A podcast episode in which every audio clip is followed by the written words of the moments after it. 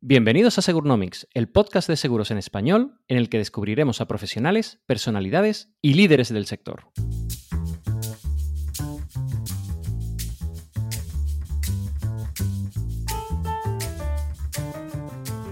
La meta siempre ha sido hacer cosas que me gusten. Esa es la meta.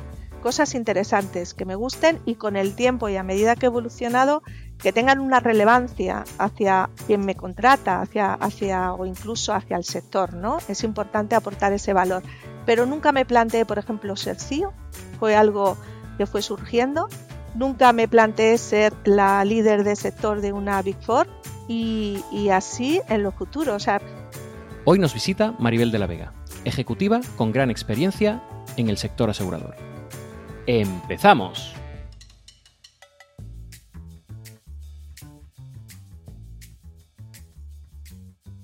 En esta ocasión serán ambos, Manu y Juan Antonio, quienes me acompañarán para entrevistar a nuestra invitada. Maribel es química de formación. Nada más terminar la carrera, se incorpora al negocio de la consultoría tecnológica y de seguros. Desde entonces ha desarrollado una carrera en puestos de relevancia, tanto en consultoría como en compañía de seguros a nivel ejecutivo, enfocada principalmente en las áreas de tecnología e innovación. Hola Maribel, bienvenida a Segurnomics. Muchas gracias por aceptar nuestra invitación. Hola, hola a los tres. Es un placer para mí estar hoy con tres grandes del sector una vez más. Qué bueno, Maribel. Eh, queremos saber quién es Maribel. Maribel, eh, pues es una persona, pues eh, que a nivel personal yo diría que la principal, el principal dato es que soy madre de dos hijos y además ejerzo y quiero y quiero mm, ejercer de abuela pronto, espero, pero a nivel profesional, pues, pues quizás es lo que más os interese, pues es una profesional que comenzó su carrera en, el, en seguros de forma casual y, y, los seguros la atraparon ya durante más de 30 años en diferentes roles, eh, siempre en, en puestos y en, y en, desafíos o asumiendo desafíos nuevos. Nunca he repetido proyecto, cosa muy importante para mí porque soy una persona bastante inquieta y la verdad es que los seguros me han permitido pues trabajar en diferentes compañías, en diferentes funciones, en diferentes sectores, porque he trabajado en compañía aseguradora, he trabajado en banca seguros en un gran banco y he trabajado en el mundo de consultoría y, esto pues me ha permitido pues tener una visión pues bastante completa de lo que es el sector, de las necesidades y de las posibles soluciones, ¿no? Y, y a qué nos enfrentamos a futuro. Entonces ha sido, la verdad, pues un mundo, pues una experiencia muy enriquecedora y, que me ha llevado a la persona que soy hoy, ¿no? Que al final, pues una persona muy volcada en, en el negocio asegurador. Muy interesante, Maribel. Nos, nos muestras toda esa experiencia tan vasta en diferentes compañías, consultoras, eh, bancos. Has ejercido puestos ejecutivos. Ahí me gustaría saber creo que puede ser muy interesante eh, que compartieras con nosotros tu estilo de liderazgo y cómo has evolucionado a lo largo de tu carrera, desde tus posiciones más, eh, eh, más iniciales, más junior, hasta donde te encuentras hoy. Mm. Pues yo diría que el estilo quizás se ha ido, ha ido evolucionando y se ha ido adaptando a cada rol que he asumido y sobre todo a, las, a cada compañía, porque cada compañía tiene una cultura. Es importante conocer la cultura de la compañía en la que trabajas, porque al final tienes que amoldar tanto tu, tu aportación de valor como tu estilo de, de, liderazgo pues a, pues a esa compañía para la que trabajas. No todas son iguales, ni mucho menos.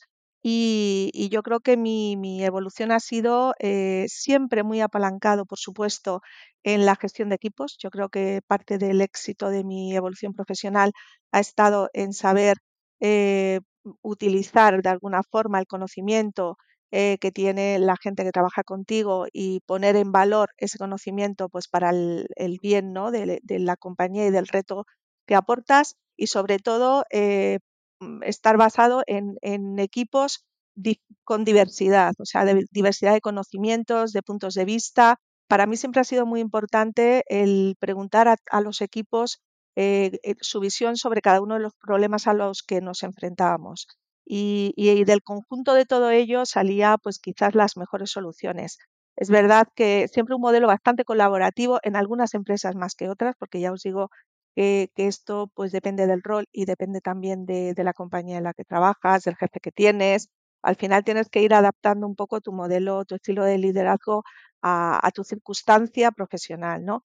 Pero desde luego la gestión de equipos para mí ha sido clave en, toda mi trayectoria, el optimizar el talento que tenía y sacar lo mejor de cada uno y, minimizar las debilidades quizás o las carencias de cada una de las personas de los equipos, carencias que tenemos todos y, y, que tenemos que de alguna forma también saber aceptar. O sea, aquí no hay, hay cracks, pero no hay supermanes, ¿no? Entonces, es importante tener conciencia de que todos somos personas, que unas tienen unos valores y unos conocimientos y otras tienen otros y que el encaje de todos ellos es lo que hace del grupo pues pues lo mejor no de lo que de lo que se puede de, lo que se puede aportar ¿no? a la compañía yo diría que, que, en cada compañía la clave ha sido montar esos equipos tener la, el conocimiento de qué necesitas qué perfiles eh, y luego qué estilo de personas también necesitas dentro de tu, de tu grupo y de alguna forma a cada uno darle el rol que realmente donde pueda explotar su, donde pueda maximizar su valor, ¿no? Y ese quizás ha sido la clave de, de mi, de mi éxito o no éxito como, como líder de equipos. Qué bueno, Maribel. Pues nada, aquí entro yo, ¿no? Eh, Emanuel. Eh, bueno, digo mi nombre, pero al final con el acento yo creo que la gente se va acostumbrando que entra el, el franchute del, del, grupo, ¿no? Eh, Maribel, pues ya sabes, yo tengo muchísimo cariño y muchísimo, no sé, te, admiro muchísimo, ¿no? En todo lo que has hecho, la trayectoria. Llevamos años trabajando directamente o indirectamente juntos. Y yo siempre hay una cosa que me, que me, he planteado, que bueno, no sé si lo he preguntado algún día, pero aprovecho el, el podcast, es en lo que has hecho, eh, ¿cuáles han sido los momentos clave o hitos en tu trayectoria profesional que, te han permitido llegar a donde estás tú al día de hoy?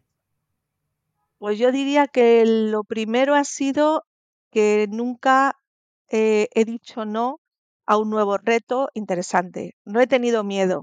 Quizás sea que soy bastante poco pueda, incluso pensar reflexiva, ¿no? O sea, a mí cuando me plantean un reto, si me gusta, eh, nunca he pensado, ¿lo podré hacer? Es que para mí no cabía la opción del no. Entonces siempre he asumido los retos que, interesantes que se, me, han planteado. Y una vez que ya estaba en ellos, pues ya veía la forma de sacarlos adelante, ¿no? A veces eran, mm, de hecho he cambiado de función muchas veces y, y podía tener esa duda, pero la verdad es que no. Entonces yo creo que eso ha sido un poco parte de la clave, el no tener miedo a aceptar eh, retos nuevos. Eso ha sido súper importante. El segundo es que a mí los retos me gustan. Y entonces no es que aparezcan, es que los busco, ¿no? Entonces es, es parte del perfil, ¿no? Yo siempre, cuando me han ofrecido algo, siempre, siempre digo, pero que no sea lo mismo que he hecho antes. O sea, para mí era muy importante que siempre cada nueva posición supusiese el hacer algo diferente y que, y que no lo hubiese hecho antes, que tuviese que pensar la manera en la que yo abordaría ese problema, ¿no? Y eso ha sido, eso ha sido detonante. Y luego mm, yo creo que clave ha sido las personas de las que me he rodeado, los jefes que he tenido. Ha habido muchas personas de las que he aprendido en el sector, tanto jefes como clientes, como compañeros. Y, y bueno, yo siempre en eso soy un poco esponja, o sea, procuro aprender de cada momento que vivo y, eso luego me ha servido para reutilizarlo en circunstancias parecidas a las que me he enfrentado en futuro, ¿no? Entonces, mm, yo creo que la pérdida de miedo, el pensar que al final puedes sacar las cosas sin, sin pensarlo mucho más, eh, te tiras al, al vacío, ¿no? Y, y, esa necesidad de hacer siempre cosas diferentes es lo que quizás me ha llevado a la trayectoria que tengo. Quizás también un tema relevante para tener una, yo creo en general que yo, que yo insisto mucho a, la gente joven es, primero, no digas no antes de, o sea, no renuncies antes de empezar. Y eso, eso además se lo digo mucho a las mujeres, que somos muy dadas a, renunciar a puestos antes incluso de intentarlo. Entonces, yo nunca he renunciado a nada, siempre he intentado todo. Segundo, súper importante, la formación continua yo creo que no estaría donde estoy si no hubiese tenido esa sensación de, de, eh, que la empleabilidad es una obligación individual y que eso implica el que tienes que estar siempre al día, formada, informada y luego, sobre todo, muy bien rodeada. Entonces, el tema de formación es muy importante, tanto reglada como no reglada. Y el otro tema súper importante para una carrera exitosa es la red, la red de contactos. Y, y, el tener este networking, que es algo que las mujeres hacíamos fatal, al menos en el pasado, los hombres lo hacíais mejor, eh, yo creo que eso es clave de cara a una carrera eh, continua, ¿no? A, no a un pelotazo en un momento dado, pero así a, que sea una carrera sostenible. El tener gente que te apoye, gente que en un momento dado te pueda aconsejar. Con tener estos, mentores. mensajes, con estos mensajes, Maribel, estás, estás dando eh, eh, totalmente alguna, algún saludo a, a, Susana Pérez, ¿no? Y la, y la redeo. Y, eh, Juana, ¿tú, crees que te, quieres comentar algo ahí, ¿no? También. No, no, no, me encanta, me encanta, Maribel, que toques estos temas, sobre todo porque, mm, bueno, pues muchos de los oyentes esperamos que sean gente joven, ¿no? Y, mucha mujer también, por supuesto, y hombres, ¿no? Pero que, que están adentrándose sí. en este mundo y, y, especialmente en el mundo del seguro también. Y, y estos tics que estás dando, pues son súper atractivos para que los cojan de primera y es algo que todavía echamos de menos en, en los perfiles jóvenes, ¿no? Que, que sean capaces de, de, crear ese network, que, que, vayan más allá de su tarea diaria y que hagan esa eh, relación para, para poder eh, seguir creciendo, ¿no? Y dentro de esto, Maribel, y aprovechando, bueno, porque estamos en un, en un podcast de, de, seguros y que tú has tenido la oportunidad de trabajar pues, en diferentes entornos aseguradores, ¿Cuáles son tus aprendizajes o, cómo podrías vender hoy aquí a, a, estos jóvenes que nos escuchen, que a lo mejor no conocen tanto seguro? ¿Cuáles son las bondades del seguro? ¿Por qué recomendarías trabajar en este sector? ¿Vale? Y, y, y, luego, no sé si ahí podríamos entrar, pero dentro de las partes compañía, banco asegurador, consultoría, eh, ¿dónde recomiendas o, o, qué puntos fuertes y débiles tiene uno frente al otro? No sé, ¿dónde puedas entrar? Gracias, María. Bueno, a mí el sector seguro me parece un sector apasionante. Eh, es verdad que cuando no lo conoces y lo ves desde fuera y sobre todo cuando empiezas, eh, puedes pensar que es un sector un poco pues antiguo, un poquito casposo y tal. Y es verdad que esa es la imagen que transmitimos y es verdad también que es uno de los retos que tiene el seguro, el cambiar esa imagen, ¿no? Que ahí Manu eh, lleva trabajando en el tema de, de imagen del seguro desde que le conozco, ¿no? Y, es un debe que todavía tenemos y que hay que seguir. Entonces, es verdad que resulta poco atractivo cuando no lo conoces, pero lo cierto es que es un sector, eh, como decía un antiguo cliente mío, eh, que era dueño de una compañía aseguradora, y este decía, el seguro es el negocio más seguro que existe. Y es verdad, es un negocio que ha aguantado eh, estoicamente todas las crisis a las que nos hemos enfrentado, al menos en España. Luego fuera ha habido algún, alguna compañía quizás que, que, ha tenido más sus vaivenes, pero en España yo desde que llevo 32 años trabajando en seguros y solo he visto caer una compañía, y, de esto hace 31 años.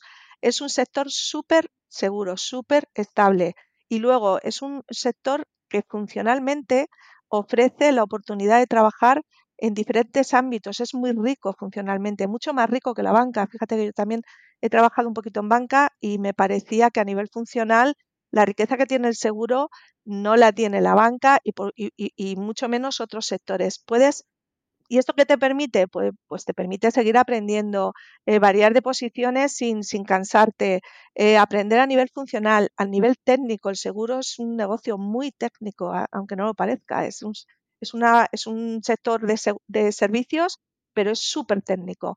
Puedes trabajar en, en, en, tecnologías, donde ahora pues está dando un empujón importante.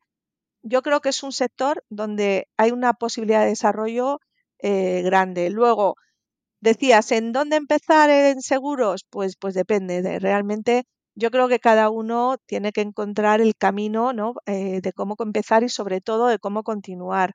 A mí me parece interesante por ejemplo, el, yo empecé en una, gran consultora de inicio y creo que ahí te da una plataforma importante porque es verdad que, te permite conocer a, difer a, diferentes clientes y no estás solo focalizado en uno, con lo cual con una visión quizás más, más, más sesgada, ¿no? sino que pasar unos añitos por consultoría te permite conocer más el mercado y en diferentes ámbitos funcionales o tecnológicos. Y eso te da una amplitud de miras que quizás luego te pueda ser muy útil si te vas a una compañía aseguradora a profundizar ya en un área concreta.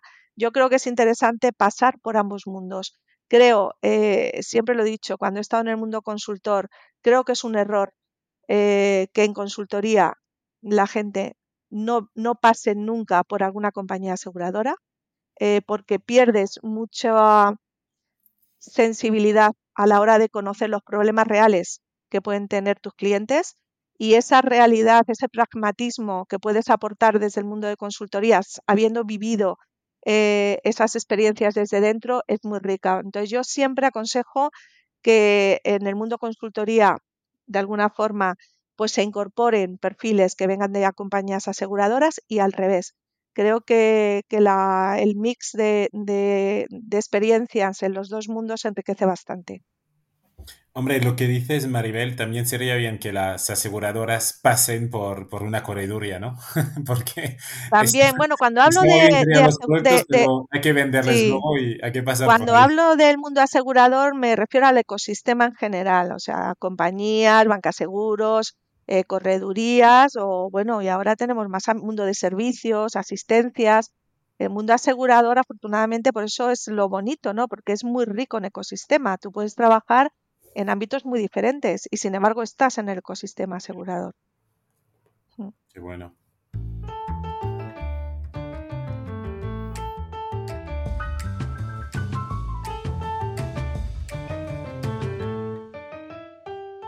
En cuanto a tu carrera, a tus metas, imagino que habrías establecido unas metas o tendrías unas ambiciones, ¿no?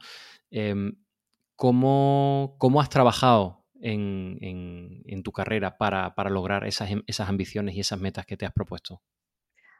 Pues mira, te diría que es que nunca me planteé una meta cuando empecé.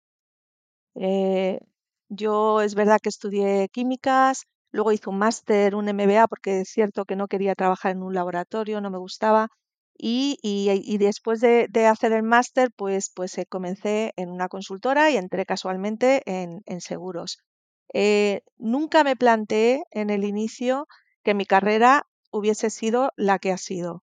Es más, hoy en día tampoco sé cuál va a ser mi carrera futura. Sé, intuyo que va a ser en seguros, quiero que sean seguros porque es lo que me gusta y es donde creo que aporto valor, pero puede ser tan diferente a lo que he hecho hasta ahora eh, que para mí las metas, mm, o sea, la meta siempre ha sido hacer cosas que me gusten. Esa es la meta cosas interesantes que me gusten y con el tiempo y a medida que he evolucionado, que tengan una relevancia hacia, hacia quien me contrata, hacia, hacia o incluso hacia el sector, ¿no? Es importante aportar ese valor.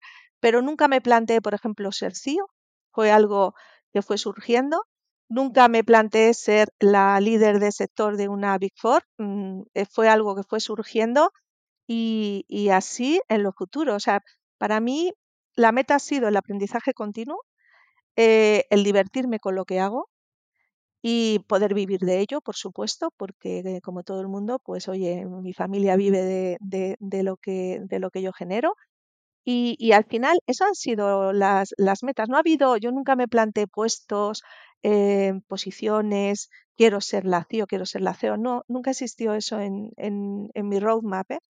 Eh, yo creo que lo de roadmap de carrera me lo he empezado a plantear un poquito más, quizás estos últimos eh, tres años, ¿eh? donde he dicho, bueno, ¿y ya?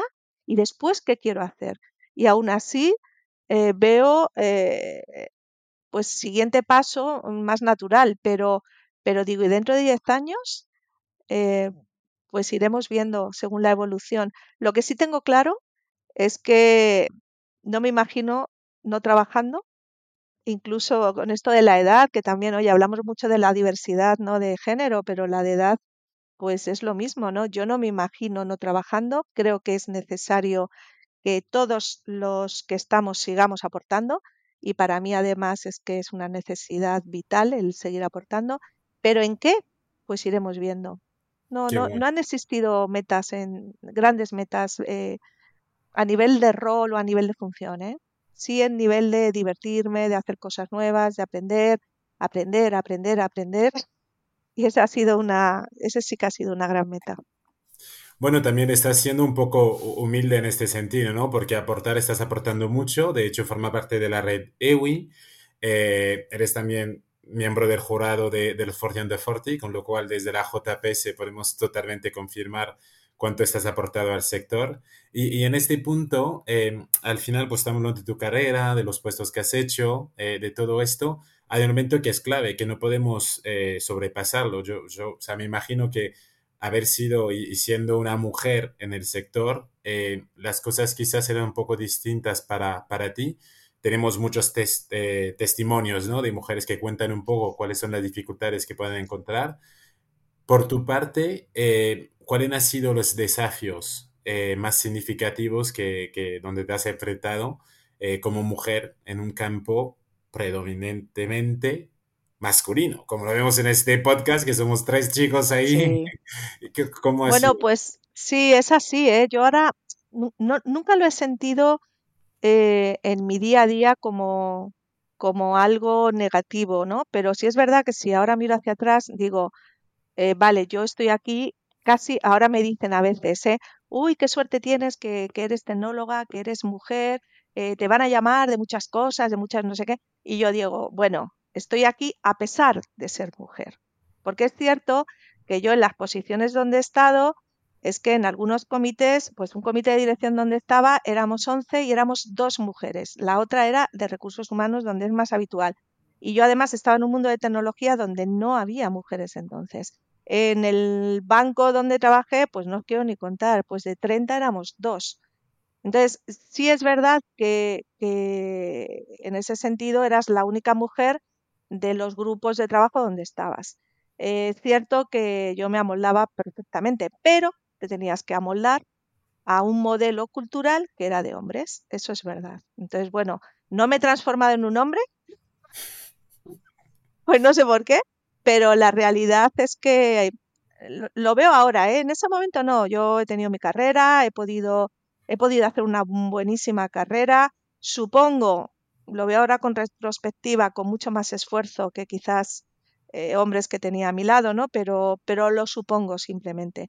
Yo la realidad es que he podido, he podido avanzar, he podido llegar, he podido elegir, cosa muy importante, ¿no? Que, no, no todo el mundo tiene, hombres o mujeres y, que estoy donde estoy. Entonces, no, no, no puedo decir que el hecho de ser mujer me haya perjudicado, pero sí es verdad que me he sentido muy sola en, ciertas, en ciertos entornos, porque era la única chica de, y mi punto de vista, que siempre es un poquito diferente quizás, eh, un punto de vista de, de, la mujer de la del hombre ante ciertas eh, circunstancias, pues era la única, ¿no? Pero bueno, dicho esto, la verdad es que no lo he sufrido ¿eh? como tal. Lo veo ahora un poco haciendo reflexión ¿no? de, de, dónde estaba y, que quizás era la única mujer en esos entornos, pero muy adaptada, ¿eh? o sea, muy adaptada al entorno.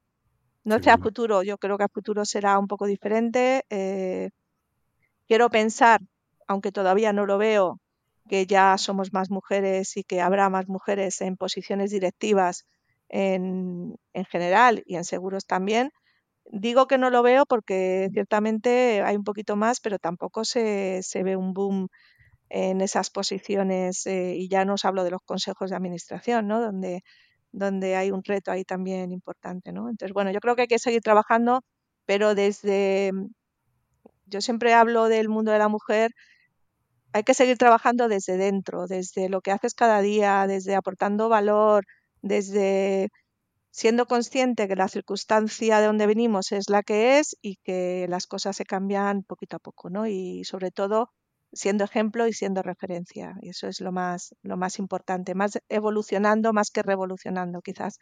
En ese sentido, Maribel, ¿cómo crees que las organizaciones ahí pueden fomentar un ambiente más inclusivo? Tú me comentas que, que precisamente ha habido momentos en los que te has sentido un poquito más sola, que te has sentido un poquito, pues, eh, bueno, no, diría a lo mejor un bicho raro, pero, pero, pero sí, lo que tú decías de... Casi, casi, casi. Sí, pero claro, sí, si tú tienes un, esquema mental para, para desarrollar determinadas mm, temáticas, determinados, em, pues no sé, eh, proyectos, ¿vale?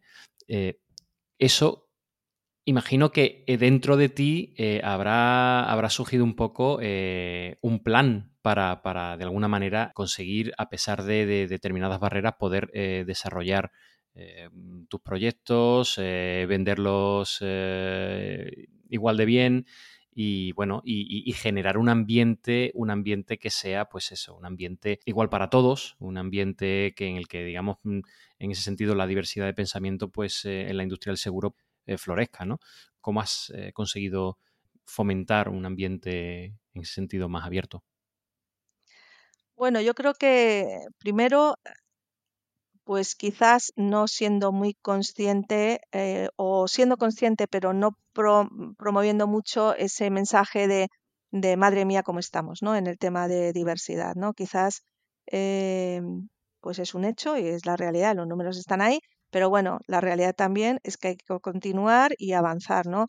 Yo siempre, eh, pues eh, igual que igual que lo mm, aconsejo al resto de, pues sobre todo a la gente joven y tal, pues es algo que yo me he aplicado a mí. Es tú tienes que ser la mejor en lo que haces y para ello pues tienes que formarte y formarte y formarte y tienes que aprender cada día y no puedes relajarte ni un día. O sea, esa quizás ese ese mensaje que es que ahora lo piensas y dices, uff, es que no te puedes relajar ni un día. Y esa es la realidad, ¿no? Eh, nada está hecho, nada, nadie te debe nada. Eh, y lo que generas y lo que vas ganando es porque tú lo ganas cada día. Y lo que has ganado hoy no es, no es un derecho adquirido de lo que puedas ganar a futuro, sino que el futuro también dependerá de lo que cada día haga. Y si haces eso, pues da igual que seas hombre o seas mujer, al final las cosas van llegando. Entonces yo creo que ese es el camino, ¿no? El camino para todos, el, ser consciente de esa responsabilidad individual de tu carrera y, de lo que aportas. Y, al final, pues es verdad que hay momentos que puedes decir qué injusticia, ¿no? Quizás yo estaba mejor preparada para esto y tal, pero bueno, al final eh, e, eso es un tema, surge una vez a largo plazo, que es lo que importa en las carreras profesionales, a largo plazo normalmente se ajustan las situaciones. y si tú estás preparada, estás, aportas, tienes esa inquietud por mejorar, tienes esa inquietud de sacrificio por, por esforzarte en lo que haces y además das por hecho que lo que has hecho en el pasado no garantiza éxitos futuros, probablemente te vaya bien. Entonces yo... Oye, Maribel, aquí tenemos un, titular para el podcast, ¿no? Que la vida no es Netflix, es decir, que no es un modelo de suscripción, ¿no? No es que hayas conseguido un cliente en enero y significa que en febrero sigue pagando, sino que hay que ir cada vez más, ¿no? Que el suscription model no es la vida. No, es así, es así, pero yo eso lo veo en general en todo en la vida, es como a nivel personal o con tus hijos o con tu familia. Al final el esfuerzo es diario, no, no te puedes relajar. Totalmente. Pero luego llega, si, si te esfuerzas y tal, va llegando. Oye, Maribel, em, aprovechando ¿no? que, estamos aquí además tres miembros del, jurado de Forte Under Forty y, un placer ¿eh? participar todos los años contigo ahí con, y con Manu. Eh, que, bueno, eh, lo que también vemos, por supuesto, es que en el sector seguros, hablando esto de, mujer, hombre, eh, sorprendentemente hay casi más, creo que el, cómputo global es más mujeres que hombres, por lo tanto aquí ese problema no lo, llegamos a tener, quizá en la dirección y tal. Eh, pero analizando este, esta experiencia tuya en el Forti, ¿no? ¿Qué consejos o, palabras de sabiduría podrías dar? yo te diría tanto a las mujeres como a los hombres, que, que, van cada año participando y...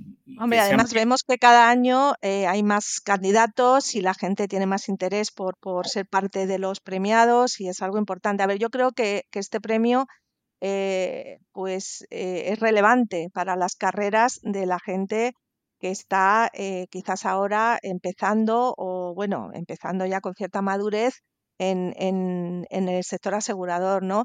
Al final es algo que primero te genera o te da la oportunidad de tener un networking con todo el mercado y eso es clave para tu carrera. No olvidemos que, bueno, yo he insistido en este podcast, pero formación ni networking, aparte de, que tienes que querer y, tirarte al ruedo, ¿no? Cuando, cuando, te, cuando te surja la oportunidad, porque los trenes pasan una vez y, poco más, hay que subirse al tren, pero tienes que estar formado y tienes que tener una red de networking eh, para, para sustentar el, que esas oportunidades luego sean un éxito. Y en este caso, pues la asociación es un, yo creo que es un, es un foro excepcional, ¿no? Para, para tener esa red y para poder pues eh, conocer y, conocer a la gente y conocer las experiencias de la gente. Ya no es solo las personas, es lo que viven en otras compañías. Eh, al final mm, la gente pues te comenta sus problemas, tal, y de ahí aprendes, ¿no? Y luego pues es un punto de apoyo, ¿no? Para tu carrera futuro, porque probablemente eh, con la gente con la que te encuentres en este foro, te vas a encontrar después en, una función dentro de una compañía, cuando cambies de rol. Al final el, sector parece grande, pero es muy pequeño. Nos vamos a encontrar varias veces a lo largo de la carrera. Entonces yo creo que es un foro súper importante y luego te da una visibilidad.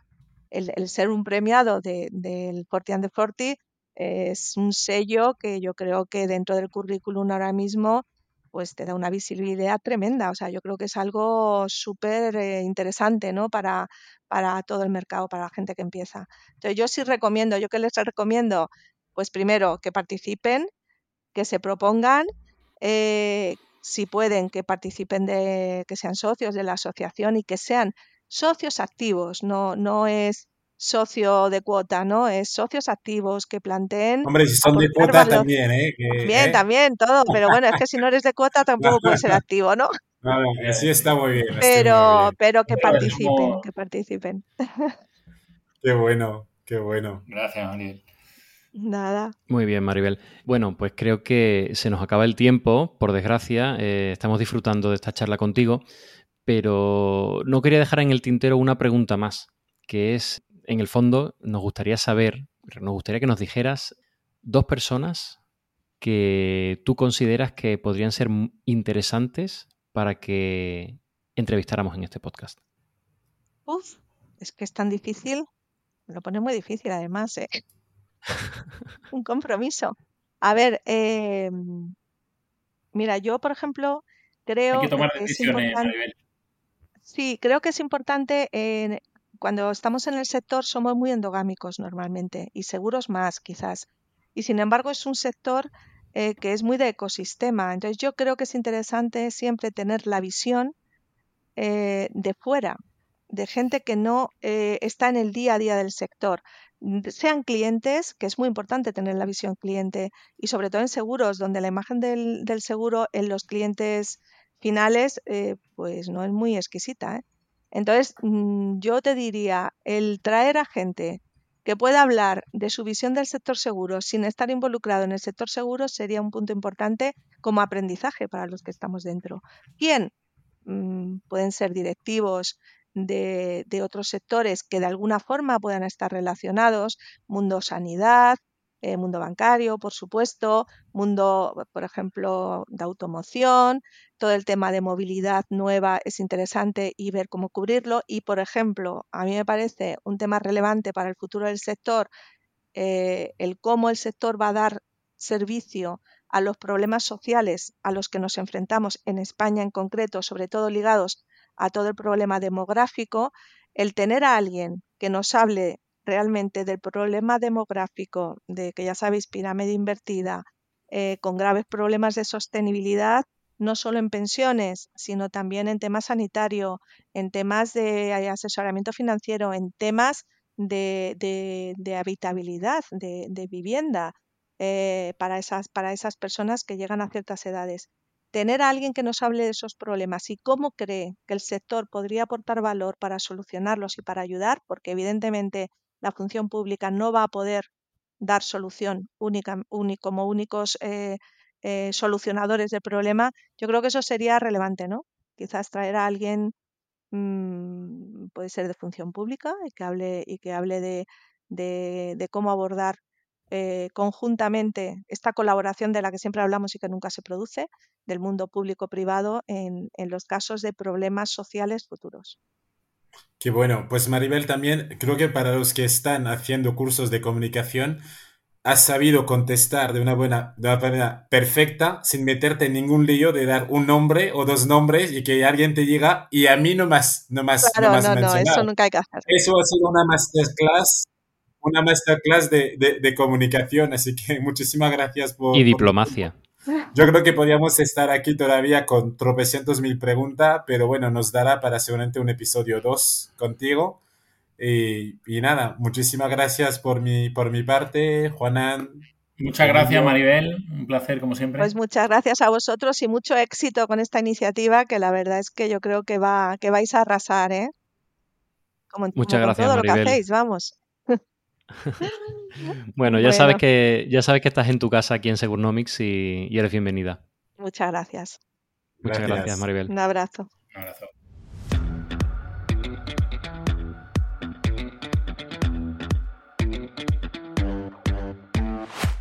Y hasta aquí nuestro episodio de hoy de Segurnomics. Esperamos que hayas disfrutado escuchándonos y que te haya servido de inspiración. Si te gusta nuestro contenido, danos por favor tu like, 5 estrellas a ser posible y déjanos también una breve reseña con tu opinión en tu plataforma de podcast habitual. Cada opinión de nuestros oyentes es increíblemente útil para el crecimiento de este podcast. Puedes escucharnos en las principales plataformas del mercado: Apple Podcast, Google Podcast, Spotify, Amazon Music, Evox y muchas más. No olvides seguirnos en nuestras redes sociales, LinkedIn e Instagram para informarte de las novedades y actualizaciones desde nuestra comunidad. Busca Segurnomics en ambas plataformas y nos encontrarás. Te esperamos en el próximo episodio de Segurnomics.